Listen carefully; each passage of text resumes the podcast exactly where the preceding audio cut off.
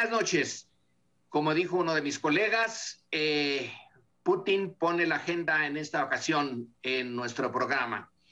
La tensión que se ha desatado desde hace ya un tiempo en torno a Ucrania se ha elevado.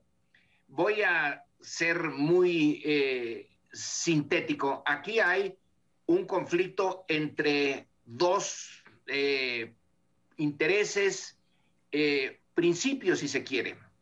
Por un lado está el de la soberanía de los estados, que México la defiende a capa y espada. Pero por otro lado está la política real, ya que la soberanía eh, no necesariamente se ejerce en todos los casos, depende.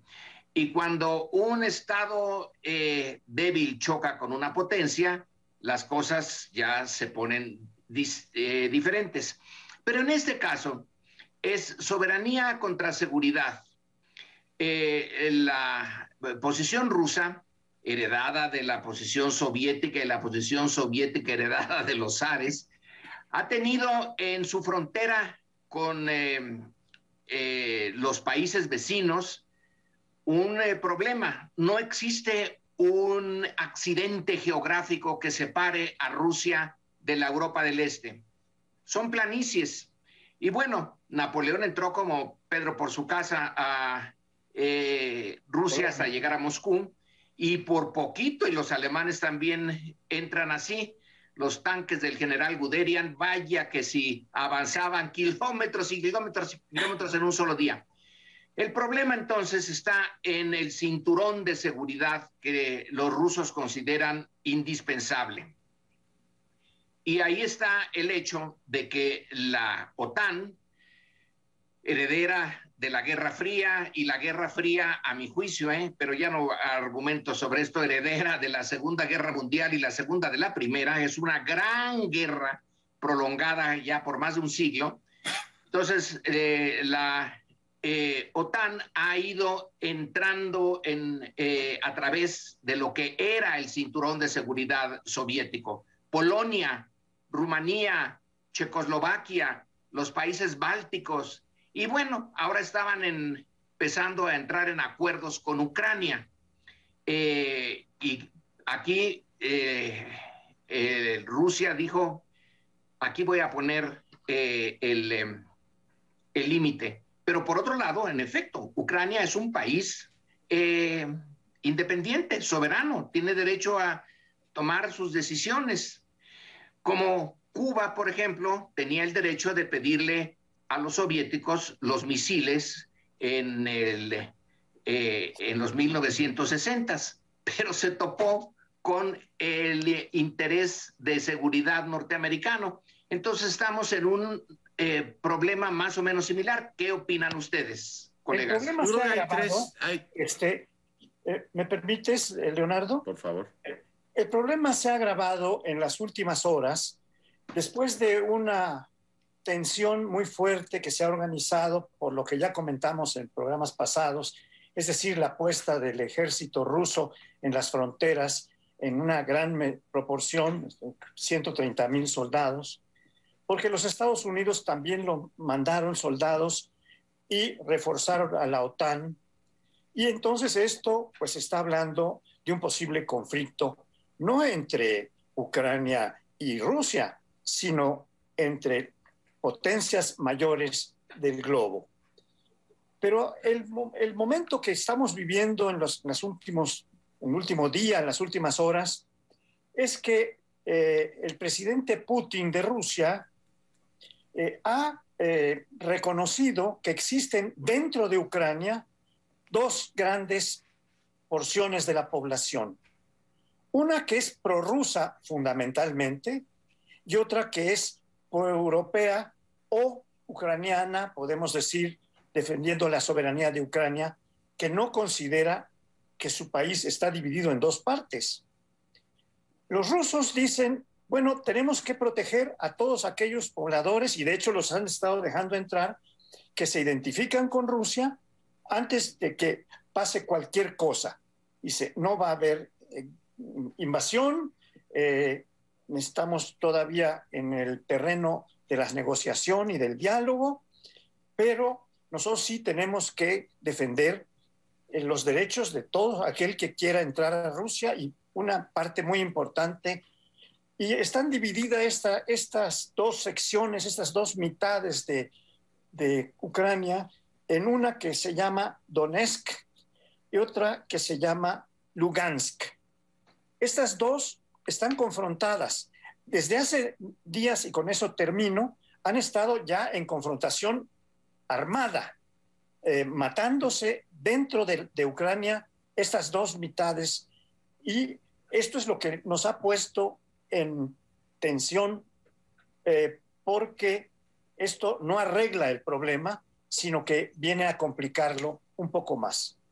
No, muchísimo más, ¿no? Digo, lo, que está ocurriendo es que los rebeldes de esa región, que eran auspiciados por Rusia, estaban desafiando ni más ni menos que la integridad de Ucrania como país. Recordar que hace ocho años Rusia por sus pistolas se anexó Crimea y ahora dice, a ver, estos rebeldes que yo auspicio, por cierto, me permito recordar que la última reunión del Consejo de Seguridad para el tema este de Minsk, del acuerdo, tiene que ver con eso, o sea, cómo regular lo que es un conflicto interno de Ucrania sin que Rusia meta las manos y diga, como dijo hoy Putin hace un ratito, yo lo reconozco, o sea, Lugansk y, la, otra, resulta toda esta zona del Donbass, eh, resulta que pues como es territorio pro eh, o de, digamos, tiene estirpe rusa, yo lo reconozco como tal y por esa vía fragmento la integridad de un país. O sea, si es un tema Rusia-Ucrania al cual Occidente reacciona y dice, a ver, no podemos permitir, como ocurrió hace ocho años, que también dijeron que no lo iban a permitir y finalmente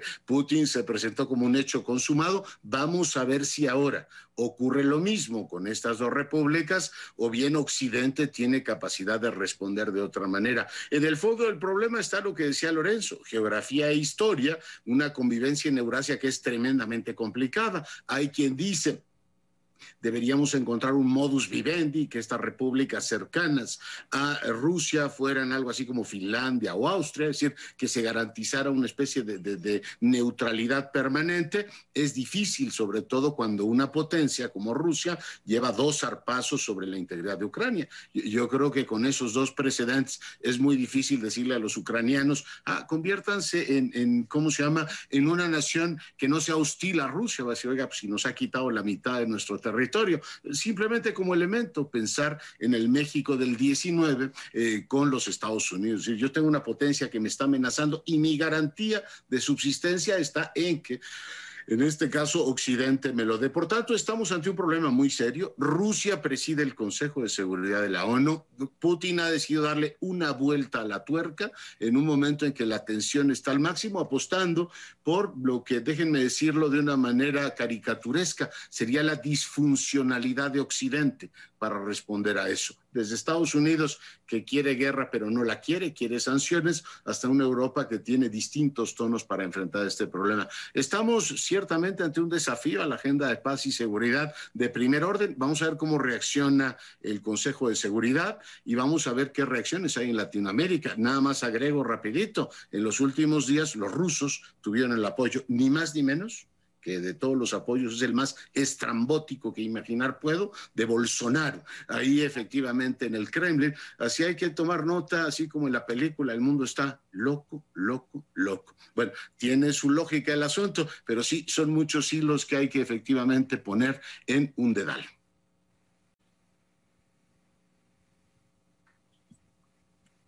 Tu micro. Tu micro, Crespo. No, no se te oye, José Antonio.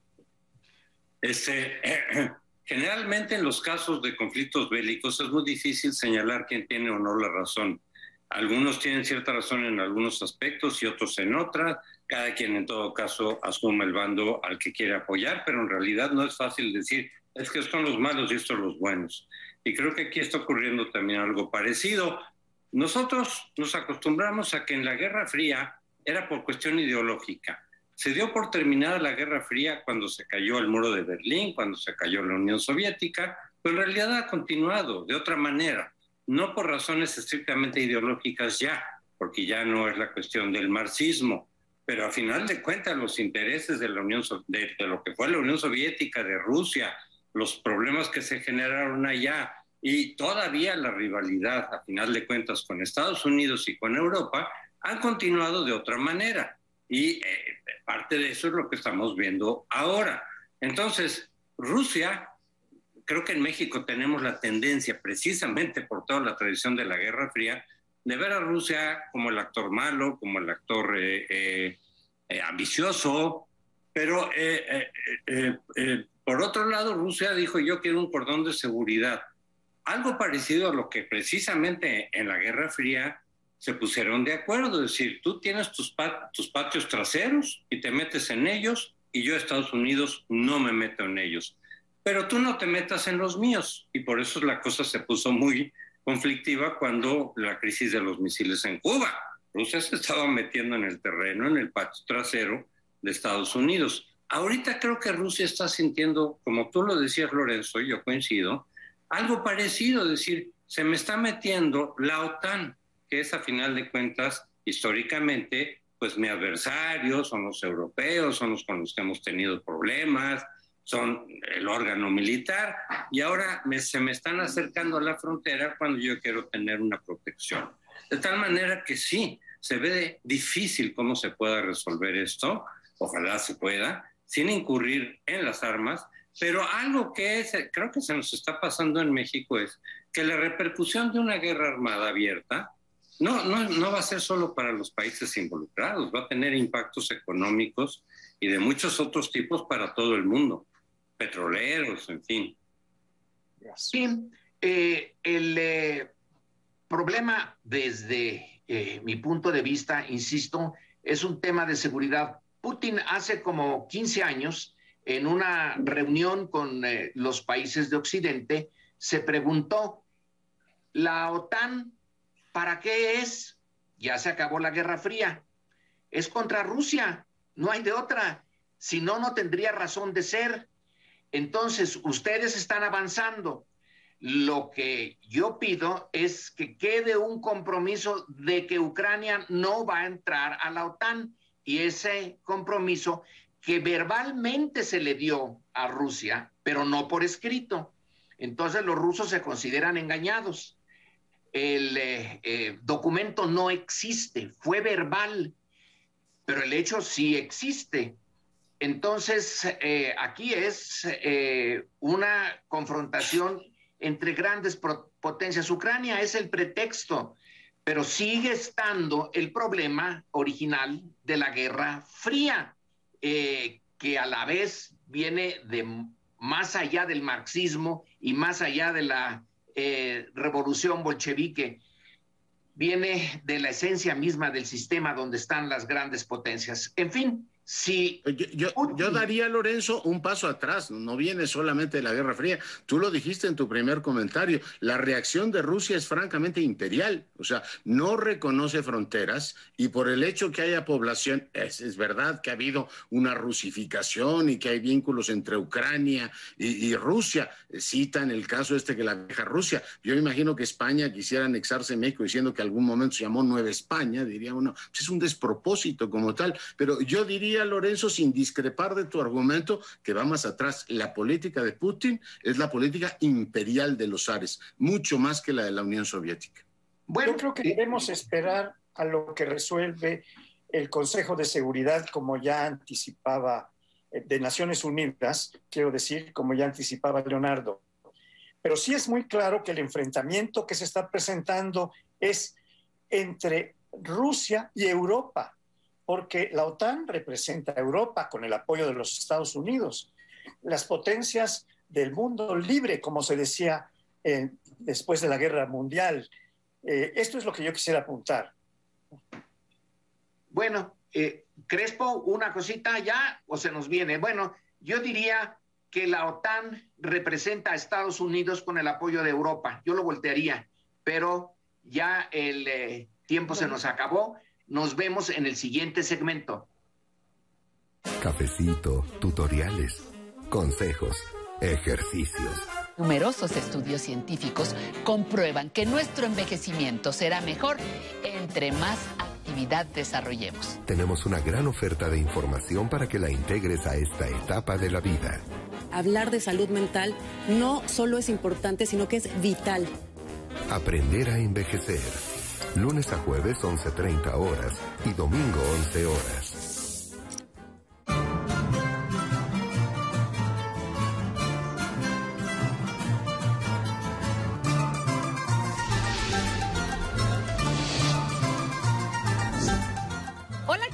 Todas y a todos. Muy pronto daremos inicio al segundo concurso nacional de tunas y estudiantinas. Una oportunidad para que las agrupaciones nos compartan su pasión por este arte, su música y su talento. Estén pendientes de los requisitos para la convocatoria. ¡Aupa Tuna! Y seguimos, seguimos en el primer plano. En este segundo bloque les propongo que platiquemos del escándalo llamado La Casa Gris. Hay algunas novedades fácticas que tienen que ver con la publicación por parte de la jornada de un contrato de arrendamiento y un primer pago de 5.900 dólares por concepto de renta mensual de esa casa que ha sido, bueno, pues presentado como un elemento para, digamos, desmontar la idea esta de que no había un contrato, que solo era un favor por parte de la empresa a la nuera y al hijo del presidente de la República. Ese sería quizá el elemento más novedoso. Por el lado de las reacciones, seguimos más o menos en la misma línea. El presidente de la República, el día ni más ni menos que del ejército allá en Durango, dijo que pues el ejército estaba muy firme con él, pero que los medios estaban todavía con estrategias golpistas para debilitarlo y a lo largo de toda la semana, eh, con muchísima insistencia en sus conferencias matutinas, eh, planteó el tema de que se deberían transparentar los ingresos de determinados periodistas. Incluso habló de las cantidades de dinero que percibe Loret de Mola, habló otros que tienen eh, cantidades todavía mayores, señaló con nombres y apellidos los nombres que a él le interesaría que desclasificaran efectivamente sus ingresos y ha habido una actitud pues muy eh, crítica por parte del gobierno a la función de los medios de comunicación, que ha sido interpretada por el otro lado como una amenaza a la libertad de expresión en la medida en que pues estas eh, alusiones directas a individuos, además hablando de sus ingresos y la actitud en general de los medios, eh, bueno, pues se, genera un entorno de enorme polarización y confrontación con el gobierno federal. Una conversación eh, pública, pues, extraordinariamente polarizada, llena de adjetivos, llena de señalamientos eh, ominosos y de profunda desconfianza. Un presidente que ha recibido un trato pues, muy favorable, particularmente los medios electrónicos en los últimos tiempos, ha tenido esta, pues, visible molestia con la forma en que se ha cubierto el tema de la Casa Gris. ¿Cómo ven el tema? A mí me parece que este asunto está muy enredado porque efectivamente hay algunos datos por aquí, por allá que no checan. Dices que salió finalmente el contrato de la jornada. Obviamente los obradoristas dijeron, pues ya está con esto, hombre, se acabó el asunto, se cierra el expediente, ya está resuelto. Pero resulta que por un lado, esos expedientes tú los puedes solicitar por medio de internet, de computadora, esos, esos, eh, y ponerles el nombre que quieras. De hecho, estuvieron circulando algunos ahí, hasta con Mickey Mouse, y, decir, bueno, esto, esto no prueba nada. cualquiera lo puede hacer vía electrónica. Y segundo, que en el que presentó la jornada estaban los nombres tanto del arrendador como de la esposa de José Ramón, cuando ella había dicho que no tenía conocimiento de quién era el dueño de la, de la casa que, que rentaron o que se la prestaron o qué sé yo. Entonces, hay contradicciones, por lo cual creo que el asunto no está resuelto. Ahora, yo quisiera decir esto. He leído y oído a muchos eh, obradoristas, mucha gente que está cercana a López Obrador. creo que te leí algo a ti también, Lorenzo. Tú me dices si es correcto o no aconsejando o diciéndole a López Obrador, no le pongas tanto tiempo y esfuerzo e importancia a esto, lo estás haciendo más grande, incluso estás eh, haciendo más grande al propio Loret, si en realidad, como ellos eh, lo afirman, no es más que una cuestión ahí de que tomaste una casa, ya de que si es de lujo o no, es lo de menos que si viven como millonarios o no, es lo de menos. La cuestión es si hay, hay un conflicto de interés o no vinculado con las petroleras. Pero, ¿por qué se le da tanta importancia? Eso es lo que le he leído yo a varios obradoristas. Y yo lo que pienso al respecto, sin tener pruebas ni nada, es que si López Obrador le está dando tanta importancia, al grado incluso de sacar la supuesta, los supuestos ingresos de Loret de Mola, en la mañanera, eh, pudiendo haber incurrido en violación a la ley, porque la ley lo prohíbe, yo lo que infiero es de que la cosa no queda ahí. Yo lo que infiero es de que si le siguen buscando en ese caso, puede salir algo pesado en relación con los contratos que le dio Pemex a la otra eh, compañía petrolera con la que está vinculada la esposa de eh, José Ramón. No tengo pruebas, o sea, simplemente sí se me hace a mí también muy excesiva la reacción de López Obrador, pero quizá tiene una razón de fondo. Eso es lo que digo. Bueno, eh, a mí me eh, resulta eh, bien difícil esta situación y a la vez muy sencilla, porque el hijo de Andrés Manuel hay que se le pone como culpable desde el principio, tiene que probar su inocencia, lo cual bueno, pues es lo contrario de lo que ocurre en los tribunales, pero no estamos en un tribunal, estamos en una lucha. Estamos en una guerra entre dos posiciones políticas. Y aquí en la guerra, como dicen, y en el amor todo se vale. Yo creo que en el amor no todo, pero en la guerra prácticamente cualquier cosa. Entonces eh, se le está explotando y Andrés Manuel López Obrador reacciona de la misma manera. Va a tomar esto como un punto central en el ataque que los intereses creados le hacen a su esfuerzo por modificar el régimen. Entonces es eh, desafortunadamente el hijo de Andrés Manuel López Obrador un, una excusa. Ya encontrarían otras, si no es... Eh, si no es el hijo del presidente, ya encontrarían otra, como señalé en alguna otra ocasión. Recuerden los zapatos tenis de otro de los hijos del presidente que fueron eh, objeto de discusión en la prensa, porque cómo se ponen zapatos tenis de precios altos. Así que aquí la, yo creo que la oposición lo hizo eh, bastante bien, crea un eh, tema como extraordinariamente importante para atacar lo que sí es extraordinariamente importante en Andrés Manuel López Obrador, el ataque a la corrupción. No que se acabe la corrupción, lo que está intentando, a mi juicio, es detener que ya no siga, no que se vaya a cambiar México, sino que ya se detenga esta avalancha de corrupción que ha eh, caracterizado a México. Y ya que le sacaron el tema del hijo, que a cualquiera que le saquen el tema del hijo, creo que hay, hay un elemento muy emotivo. Pero como es un ataque a la línea de flotación, entonces, ahora también él se va en, ese, eh, en esa dirección y pide en, realidad que el tema se ahonde, se ahonde para sacar el, hecho central de que eh, no es su hijo, es su proyecto lo que se está eh, cuestionando. Yo creo que es, es correcto lo que dice Lorenzo en el sentido de que no estamos en un juicio, estamos en una batalla política claramente. Pero en esta batalla van surgiendo indicios de la posible comisión de un delito.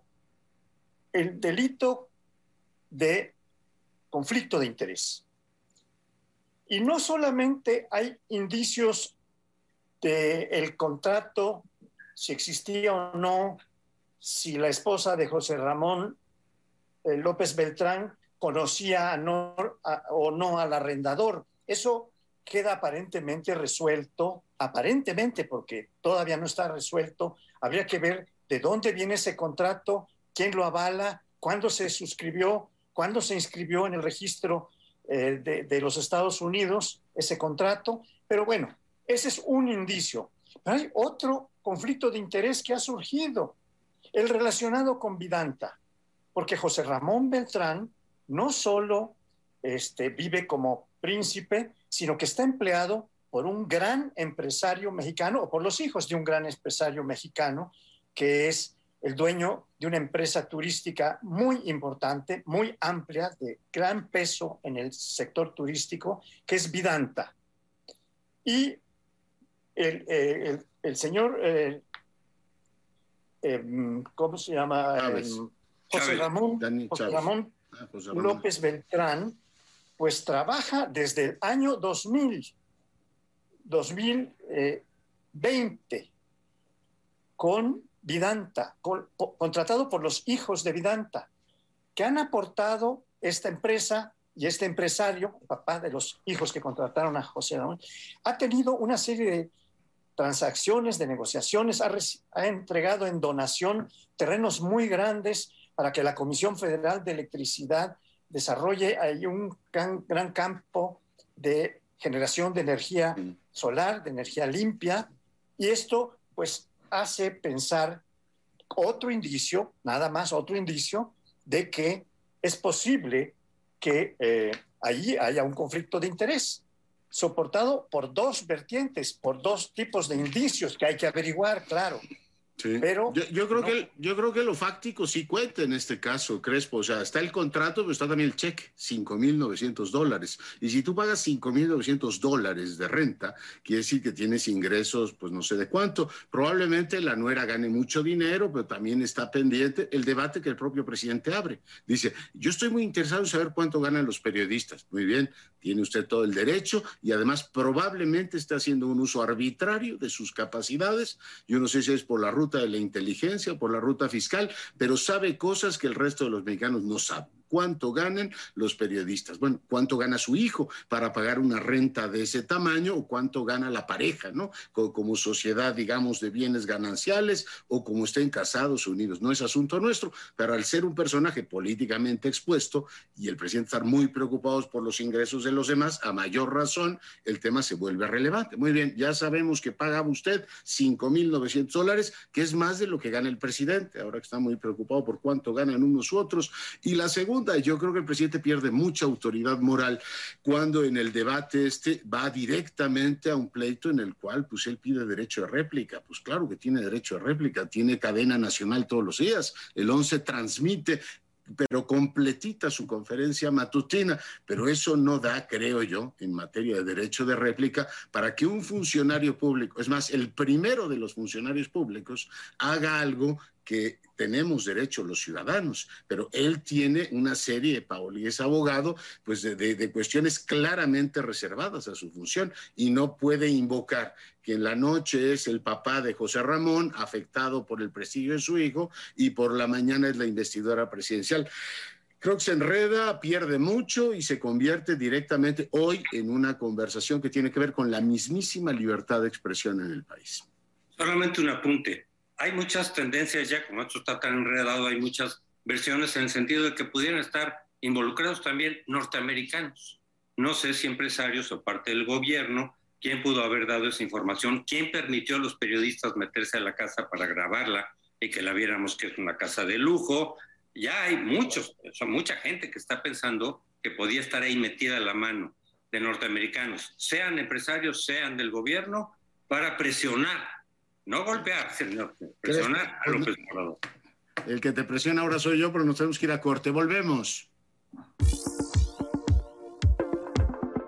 Más de 92 mil alumnos del Colegio de Bachilleres regresaron hoy a clases presenciales. Además, Putin reconoce la independencia de las regiones de Donetsk y Lugansk en territorio de Ucrania. Esto y más antes de la medianoche en el 11. Cine del Once presenta Ciclo, Comedia de Oro. Eh, permítame presentarle a Pablo Mendoza, el galán de la película. ¿Que este cochambroso va a ser mi galán? ¡Ay, qué gracioso! ¿Qué ha dicho lo será usted? ¿A poco me va a decir usted la buena aventura? Nanay, yo no te veo la mano nada más que para ver si te la has lavado. Yo leo en el fondo de los ojos, en las caras. Gitana tenías que ser, con Carmen Sevilla y Pedro Infante. Martes al mediodía. La honestidad, el respeto y la apertura a todo tipo de temas de interés. Estamos pasando por una época donde hay gente contagiada. El tema del rechazo, de la discriminación. Son las claves de este espacio de reflexión ya tradicional. Hay la identificación de un problema, es problemático, lo identifico como tal y necesito atenderlo. ¿no? Aprendamos juntos con los especialistas. Diálogos en confianza. Lunes a viernes, 9.30 horas. Hace mucho que no hablábamos de la Auditoría Superior de la Federación, que como ustedes saben es un organismo que depende del Congreso y es de estos organismos, en este caso semiautónomo, que sirven para eh, permitir la vigilancia de lo que hacen los gobiernos, eh, los contrapesos, rendición de cuentas, etcétera, y se encarga de revisar cómo gastan el dinero los diferentes gobiernos, incluso los estatales. Eh, es de esos organismos que López Obrador se ha referido como simulación. Organismos para que los conservadores simularan que están haciendo democracia, que están combatiendo la corrupción, pero que en realidad no funcionan para nada. Es verdad que la auditoría no tiene dientes, solamente tiene capacidad y facultades de auscultar, de auditar y de publicar lo que va encontrando, pero no tiene dientes. Sin embargo, yo no digo que no haya servido, porque en muchos casos nos ha develado casos de corrupción que se pueden corregir, porque a veces él dice, a ver, aquí me está faltando dinero, ¿qué hicieron con esto? Y luego los gobiernos pueden corregir si efectivamente se trató de un error o de una eh, que no le dieron la información adecuada a su tiempo y se pueden ir corrigiendo. Pero en otros casos sí son casos de corrupción. Recordemos que fue la auditoría la que nos empezó a advertir a partir de, de 2012 con Peña Nieto que varios gobiernos estaban gastando excesivamente y no se sabía dónde estaba el dinero, entre, ellos el de Veracruz, Chihuahua, etcétera. Y la auditoría nos decía, oigan, aquí hay, aquí hay un cochinero, Ustedes sabrán qué hacen o no. Peña Neto no hizo nada hasta después. Pero sí sirve la Auditoría Superior de la Federación. La última vez que oímos de ellos es que nos dijeron que había costado más de lo que el gobierno decía haber tirado el, aeropuerto de Texcoco, porque estaban considerando no solamente el dinero que se le había regresado a los inversionistas privados, sino el costo de oportunidad que se iba a dejar de recibir y las deudas a futuro que todavía no se pagaban, por eso no checaban las cifras. Ahora viene la auditoría con otros señalamientos de decir, miren, en esto está faltando dinero a comprobar, en esto otro se está haciendo mal, en este programa este, le están pagando a gente que ya no está en el padrón, en fin, está eh, eh, exhibiendo anomalías que podrían corregirse si existe la documentación adecuada, pero podrían también estar señalando ya sea o corrupción o por lo menos ineficiencia. Yo quisiera introducir otra corrección, este, una, leve corrección, José Antonio. Decías que eh, la fiscalía, de, la auditoría de la Federación, perdón, depende del Congreso. No, el Congreso lo forman dos cámaras cuando se reúnen y eso es lo que hace el Congreso. La, auditoría depende de la Cámara de Diputados. Okay. Segundo, lo que establece la Constitución, creo que en su artículo 79, es que la auditoría tiene una autonomía técnica, así la llama la Constitución. ¿Qué quiere decir esto? Sería muy amplio entrar ahí, pero no es, una, no es una autonomía absoluta como se da a otros órganos, sino es algo que depende en gran medida de que lo apruebe la Cámara de Diputados, que es de la que depende la, la auditoría. Bien, la otra cuestión que yo quisiera precisar es que estamos hablando, según reporta la auditoría, de, eh, unas anomalías que encontraron en el año pasado en el que hay una, 10 una cantidad de 10 mil millones de pesos que fueron o mal gastados o no gastados o ampliamente o desbordando el plan del gasto que tenían en programas sociales y en las obras principales que está impulsando este gobierno. Esta es la otra cuestión que habría que, que señalar. Porque estas anomalías, como tú dices bien, José Antonio, pueden o no constituir un delito, pero son otra vez lo que decíamos en el bloque pasado, indicios de que allí hay alguna irregularidad, que se pueda o no corregir, eh, esa es otra, otra canción.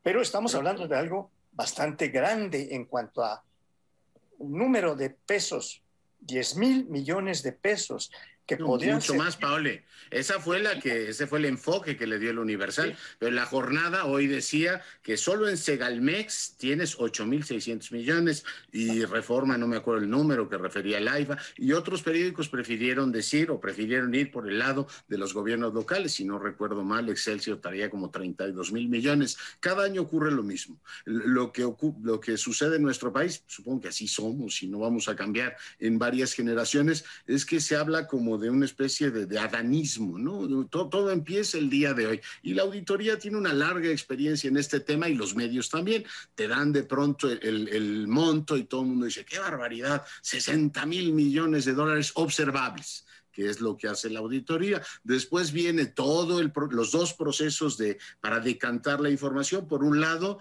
en muchos casos las instituciones corrigen y dicen, a ver, aquí se me olvidó darte el comprobante, pero aquí está, o sea, solventas contablemente el problema y por el otro, la auditoría manda eh, efectivamente a la Fiscalía General de la República expedientes. Hoy el presidente decía, ¿a cuántos han procesado? Pues que el presidente no debería enojarse con la auditoría, sino le debería hablar a Gertz Manero y decir, oye, ¿a cuántos de los que ha mandado la auditoría hemos procesado? Yo me permito recordar que el trabajo de la auditoría dio como resultado la estafa maestra. Conocemos la estafa maestra gracias a la Auditoría Superior de la Federación. En su momento lo hizo el contador Portal.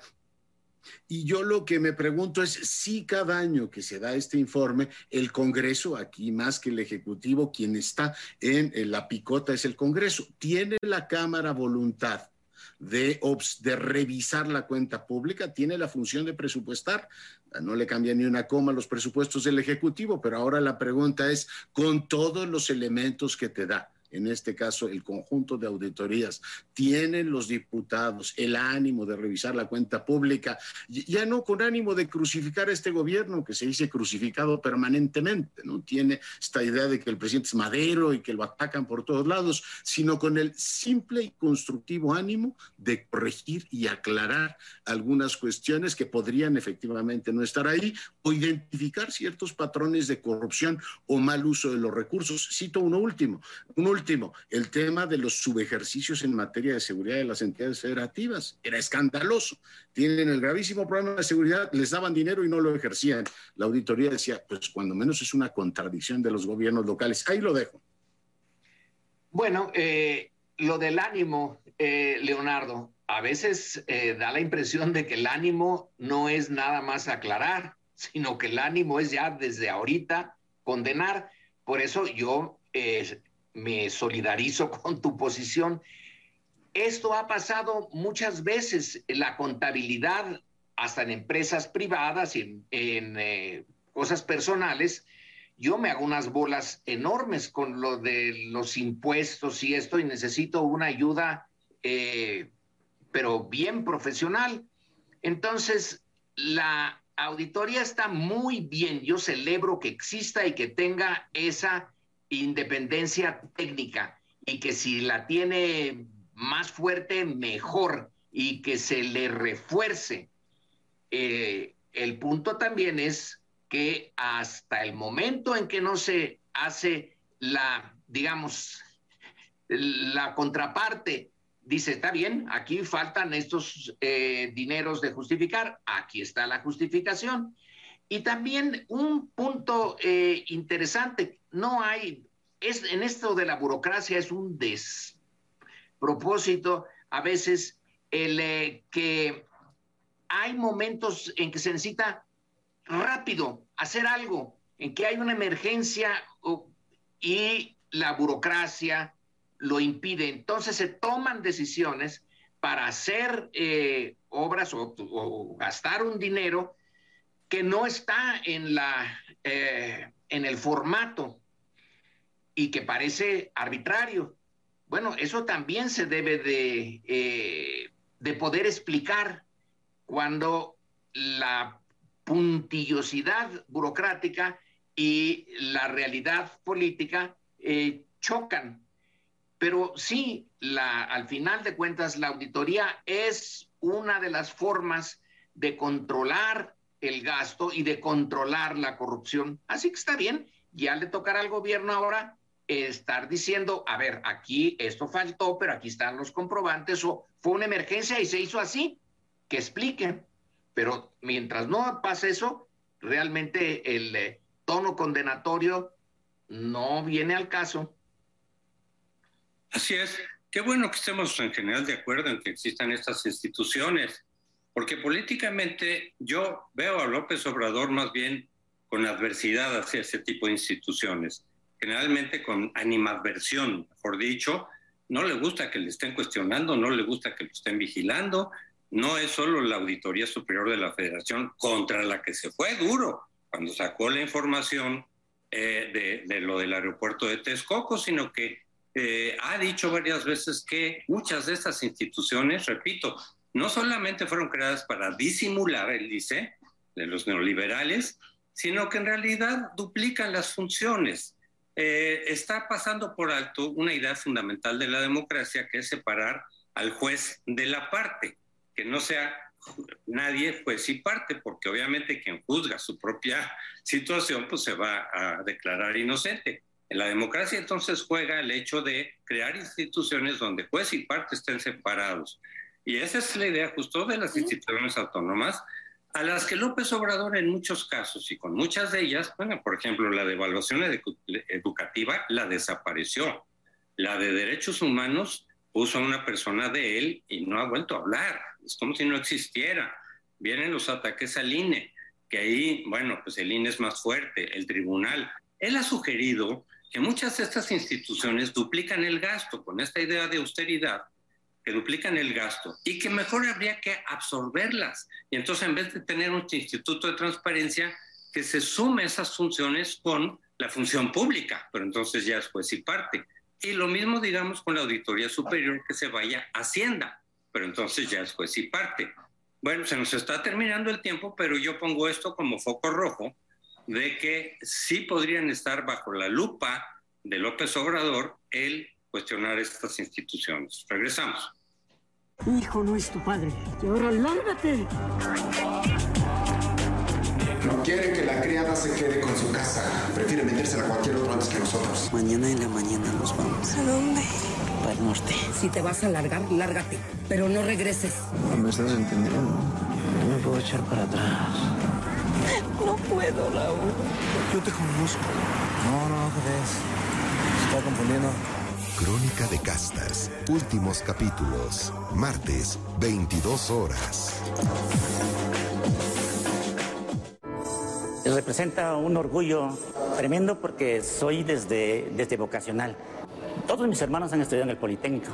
Diferentes carreras, pero seguimos aquí estudiando. Porque nos pareció que era una opción muy buena para estudiar. Yo estoy orgulloso de estar aquí en el Politécnico, de estudiar y además servirle todavía, dar toda mi experiencia que he aprendido en la carrera y ahorita trabajando. Nos hemos encariñado y queremos esta institución. Sus colores los llevo aquí en el alma. Soy politécnico de corazón. Bueno, pues vamos a tratar un tema positivo, a diferencia de los conflictivos de los tres bloques anteriores. Lorenzo Meyer escribió al día de ayer en el Universal un artículo precioso, estupendo, dedicado a don Pablo González Casanova, que el viernes 11 de febrero cumplió 100 años de edad. Don Pablo es en sí mismo un parteaguas de las ciencias sociales, del análisis social en nuestro país, como lo deja muy claro Lorenzo en su artículo. Hubo artículos del año anterior donde cumplía 99, eh, de, Juan Villoro, muy bueno, por cierto, pero este año, pues, cuando celebramos su centenario, tenemos que recordar, como lo hace Lorenzo ayer, este gran libro que es el verdadero parteaguas del análisis sociopolítico de México.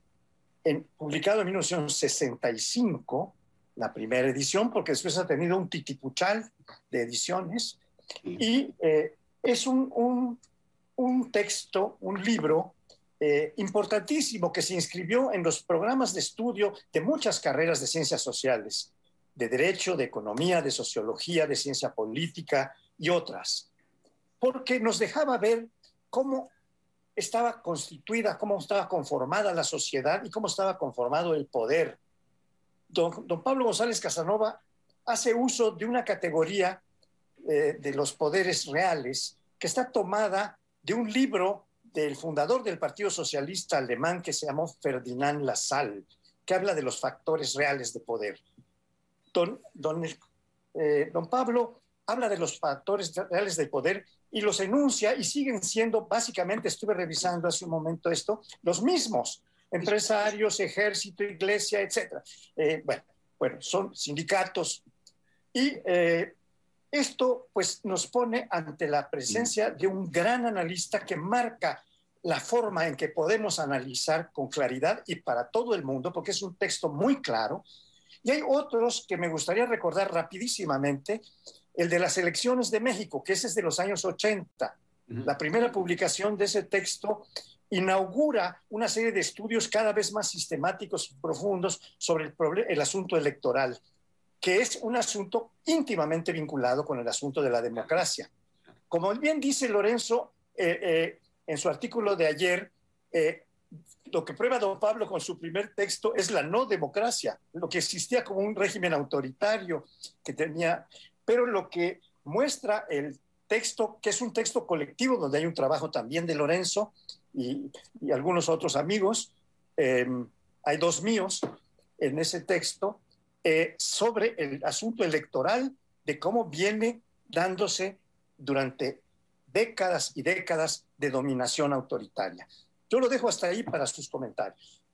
Yo creo que fue un artículo muy, muy bonito el de Lorenzo, que también coordinó, recuerdo, con José Luis Reina, sistemas políticos comparados de América Latina. Pero si tuviéramos que hacer la glosa de todas las inquietudes intelectuales de don Pablo, no terminaríamos el programa. Tenemos que pedir seis horas a Canal 11, uno de los grandes científicos de nuestros tiempos, y como digo, sus méritos son enormes. Ya decías tú la democracia en México, estudios regionales, formación de conceptos. Yo digo que de las cosas más valiosas de don Pablo es eh, la, frontera del conocimiento en ciencias de la materia, en ciencias de la vida y las humanas, y particularmente el diálogo interdisciplinario. Ahí hizo una aportación extraordinaria extraordinaria, pero si yo tuviese que elegir de todas las cosas que don Pablo hizo, eh, elegiría en estos tiempos la defensa de la autonomía universitaria. A él le tocó una presión política de un presidente expansivo y tuvo que dejar efectivamente la rectoría. Cuando él abogaba por crear nuevas instituciones como el CCH, como discutir las carreras universitarias, digo, es un poco técnico esto,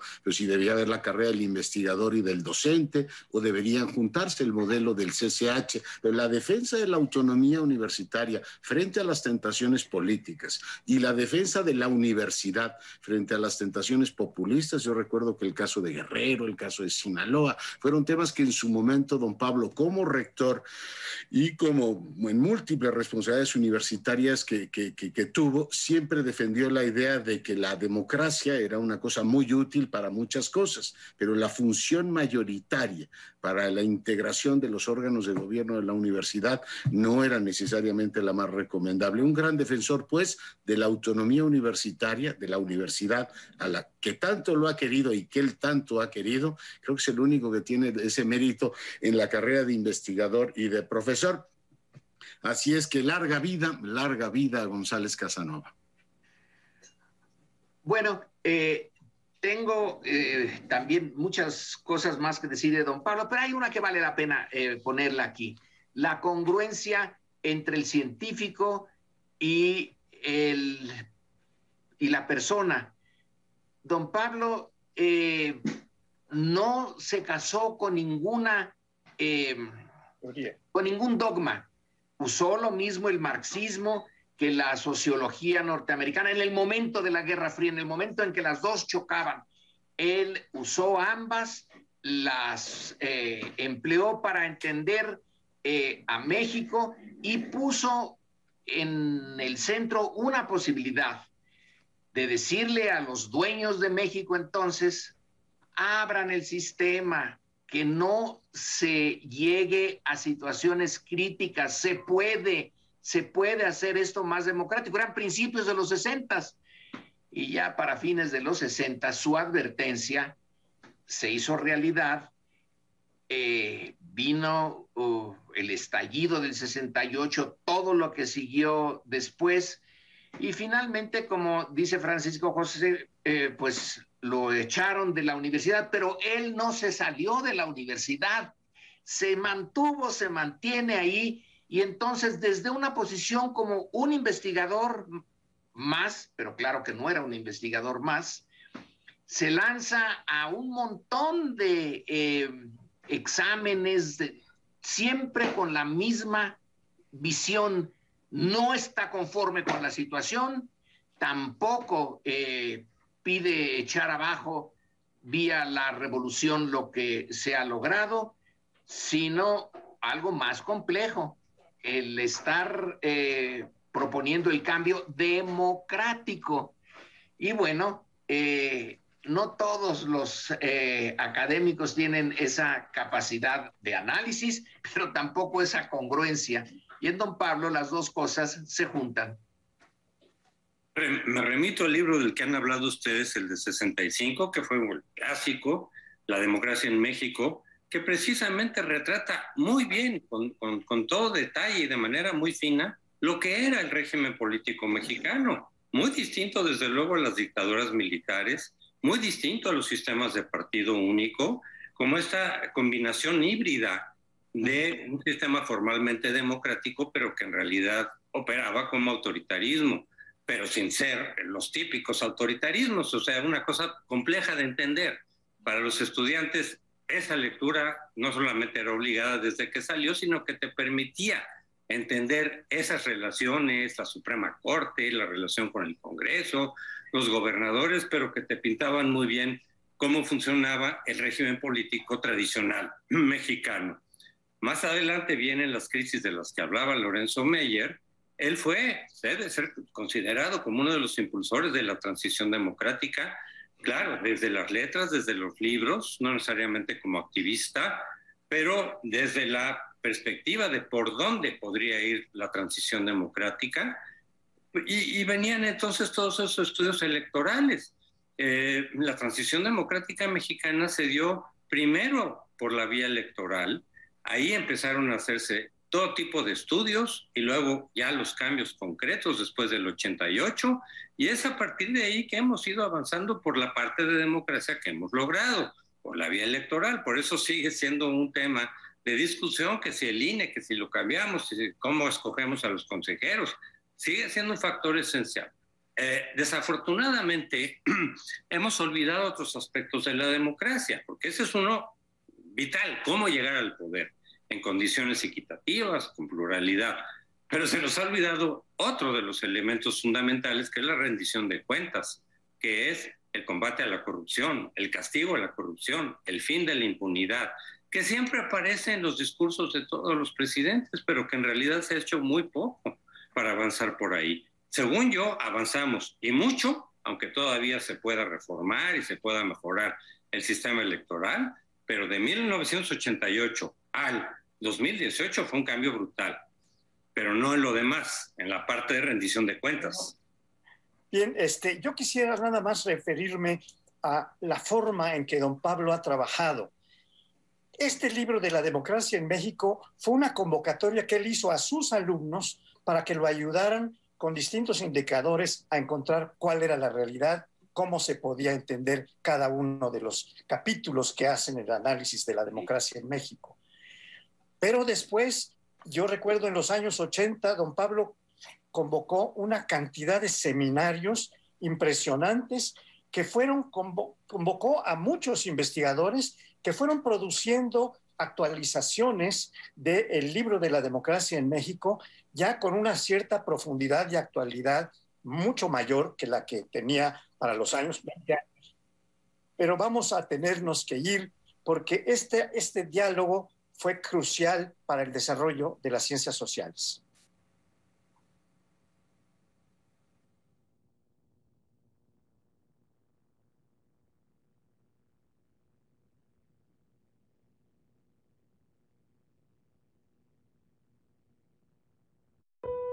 pierdes familia, pierdes cosas materiales, pierdes tu dignidad, Mi papá tenía sus sierras, ¿no? Mi papá es aluminero. Y yo le robé sus sierras, le robé taladros, le robé a todos, a mis hermanos, dinero, celulares, todo. Mi papá fue el que me dijo una vez,